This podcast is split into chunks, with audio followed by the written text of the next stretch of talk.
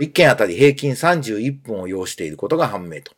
応援に必要な業務が平均月20件であることから、1人当たり月間約10時間を反抗すために使ってるって言うんですよ。エンターテックストリート。音楽プロデューサー、エンターテックエヴァンジェリストの山口のりかずです。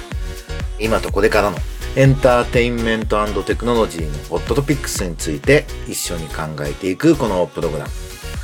先週は勝手にお休みをしてすいませんでした。ゴールデンウィークのちょっと前倒しという名目でお休みをいただいて、2週間のご無沙汰になります。張り切っていこうと思いますので、よろしくお願いします。ということで、山口のりかずです。えー、2週間のご無沙汰になります。えー、僕は実は、その間に関西日帰り出張を3回してました。えー、大阪に2回、神戸に1回という出張をしてきたんですけれども、一番多かったのは僕が企画プロデュースっていうんですかね、させてもらった大阪音楽大学のミュージックビジネス専攻っていうのが始まったんですよ。その第1期生で初の授業を4月21日にやりました。で、24日には、大阪音大の高校生向け、だ2期生候補っていうんですかね、向けのイベントっていうのを、これはソニーミュージックのカジさんをゲストにお招きしてっていうことをやってきて、お話をしたんですが、まあ一番びっくりしたのは、そのミュージックビジネスの1期生が46人入学してくれてるんですけども、非常に熱量が高いです。しかも熱量が高いやつがほとんどっていうか、もちろんね、全員のまだ顔と名前も覚えられないし、教室で一度話しただけなんで、でももうスラックとか、フェイスブックとかで、ツイッターとかでいろんなコンタクトがすでに来ていて、こんなけやる気のある子が、モチベーションある子が10代で46人いたら何か起きるんじゃないかなっていうふうに期待を持ってます。で、僕が1回目の講義でやったのは、音楽を通じた自己実現について考え始めようってことなんですよ。まあ音楽を、まあ18歳ってね、自分のことを思い出しても、まだ世の中のことが分かっていないし、働いたこともないわけで、まあ夢はあると同時にリアリティはないところだと思うんですけども、まあ音楽をなんか仕事にしたいっていうか、ミュージックビジネスっていう大学を選んでるわけで、まあ音楽が好きだし音楽に思い入れを持っている人たちなんだろうなと。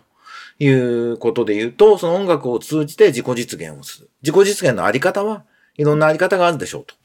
ね、自分がまだまだって言っちゃいけないのか、アーティスト活動、アーティストとして成功したいっていう思う年齢だと思うから、そういう子たちがいても不思議はないし、まあもちろん起業したいとかね、IT スタートアップ、IT サービスみたいな人出てきた、欲しいなって、スタジオエントで代表的には期待してるんですけど、レーベルやりたいとかね、事務所やりたいとか、そういうのも起業だと思うし、まあ音楽業界で働きたいっていうのももちろん自然なことで、で僕はね、あの、まあ起業やったりアーティスト活動していろいろ失敗して挑戦して失敗してってやっているプロセスが絶対就職に有利なんで、思いっきり挑戦してくださいと。今ならセーフティーネットがあるんで、失敗しても大丈夫ですっていうお話をしました。大阪音楽大学ミュージックビジネス専攻。ついに始まりました。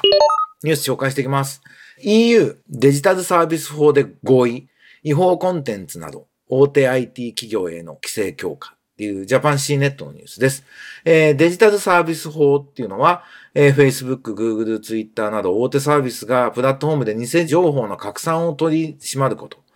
アルゴリズムをユーザーがどのようにコンテンツを推奨するかを明らかにすることなどが盛り込まれていると。子供向けやユーザーの民族性や性的思考に合わせて作成されたターゲティング広告などを禁止するということで、欧州委員会の委員が自社サービスが社会や市民にもたらす恐れのあるリスクについてプラットフォームに確実に責任を負わせることになるということだそうです。で、DSA は大手 IT 企業にを強化する二つの柱の一つで、もう一つはデジタル市場法と。また EU では一般保護規則 GDPR ということで個人情報の収集や共有を管理する権利をユーザーに持たせるってことをやっているということなんですね。まあ今の時代の流れかなと、プラットフォームのね、影響力が大きすぎるんで、ちゃんと取り締まらないとっていうヨーロッパの考え方は僕はいいと思います。日本は基本的にこの EU のスタンスを参考にして、できるところは連携してね、で、アメリカ系の GAFA だけじゃなくて、これから中国系のね、あの IT サービスがどんどん影響力を持っていく中で言うと、中国の IT 企業って、中国の法律では合法的に中国共産党政府にユーザーデータを提供しなければいけないっていうルールで生きてる会社なんで、この GDPR のことだとか、これらの法律ってすごく大事なことになるだろうなというふうに思うので、えー、ぜひ日本も学んで真似していくところは真似していけるといいと思います。えもう一つシネットジャパンから、この中でも8割が紙での締結。三々による企業の契約業務に関する実態調査っていうね、もう非常に悲しくなる、そして腹立たしいニュースなんですが、A33 は契約書関連の業務に代わるビジネスパーソンを対象に、企業の契約業務に関する実態調査を対象したと。2022年3月で契約に関わるビジネスパーソン1078人だそうなんですけど、これね、ちょっと衝撃的なんで見てください。紙での締結が80.8%。取引先から紙でないと契約を締結できないと指定されたことがある人は全体の60.6%。契約業務において現在も物理的な印鑑での押印作業があると答えた人は全体の90.4%。その中の32.4%は今後も押印作業をなくすことができないと。えー、押印作業のためにオフィスに出社、ハンコ出社したことがある人は71.9%だった。そのうち68.6%はリモートワークに対応した会社に勤務しているのに、ハンコ出社していると。それに関する時間がどの程度かかっているかを検証すると、1件あたり平均31分を要していることが判明と。応印に必要な業務が平均月20件であることから、1人当たり月間約10時間を反抗すために使ってるって言うんですよ。これね、日本が先進国で一番生産性が低いみたいな調査って時々出てくるじゃないですか。これ、紙の契約で反抗をして郵送するって習慣が日本の生産性を下げているすごく大きな要素だと思うんですね。あの、日本の国力をハンコが落としてるってことなんですよ。まずこの認識をみんなでしっかり持ちましょう。で、このハンコで紙でっていうのは変えられない理由は、今までの惰性とサボってる、サボタージュだけなんで、これ本当に日本が滅びゆく国になっているってことの象徴ですよね。合理的に冷静に考えて変えればいいだけですからね。もうクラウドサインみたいな電子署名の仕組みもね、徐々に充実してきてるんで切り替えていくって。まずともかく日本の政府及び自治体の書類から夏印禁止っていうね、まあ法律作るの大変だから、書類に契約書に夏印することを禁止っていうのを、もう各首相とか各知事とかが、まず言うってのはどうですか？役所が辞めるとね、やっぱ多くの民間企業も辞めやすくなるっていうことがあるので、ともかくこのハンコのせいで日本の国力落ちていると。ハンコのせいじゃないんだけどね。ハンコは僕も別に嫌いじゃないんですけど、あれ面白いしね。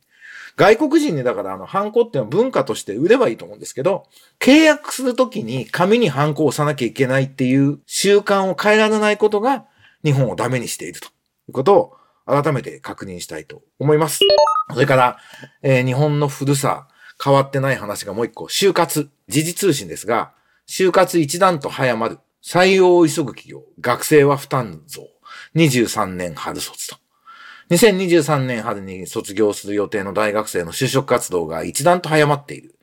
企業間の人材獲得競争が激しい上、先行のオンライン化で短期間に集められるようになり、政府が遵守を求める就活ルールにより、より早く内定を出す企業が目立つ。ただ、大手企業が先行のため就活を続ける学生は多く、活動期間は長期化し負担が増しているというね、ちょっと就活ルールが問題だみたいなニュースなんですけど、これもう多分前提が違うと思うんですよね。もう新卒一括採用を前提とした議論っていうのをもうやめていくべきだと思いませんか？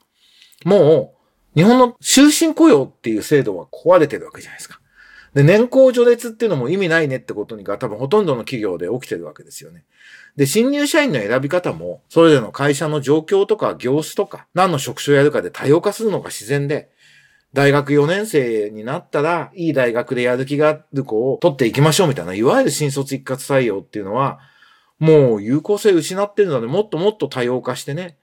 あの、リクルートスーツ着て会社訪問とか本当にやめた方がいいと思うんですよね。で、この採用が形骸化してるっていうのは人事部が惰性でサボタージュして継続してるだけなので、その会社ダメになると思うんですよね。なんでちゃんとどういう人材が欲しいかってことを真剣に考えて、それを求めていくっていうことが企業にも必要なはずで、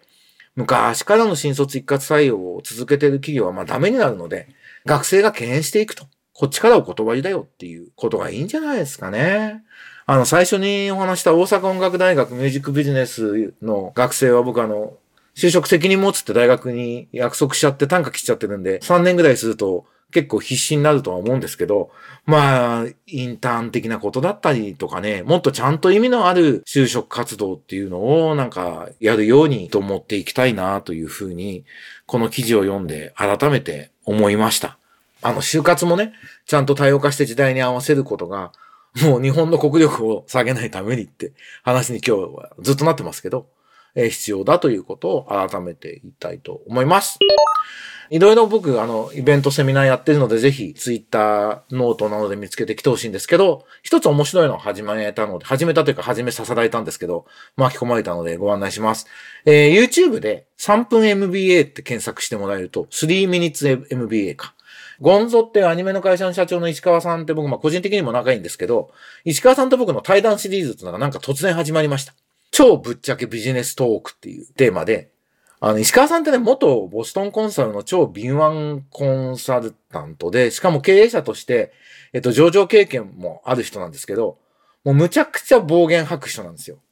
で、僕も付き合い長いんで、石川さんの暴言を引き出すのがすごい得意なんですね。えー、なので、えー、いろんな話をやっていくのを結構頻繁に更新するみたいです。もう4、5本撮りました。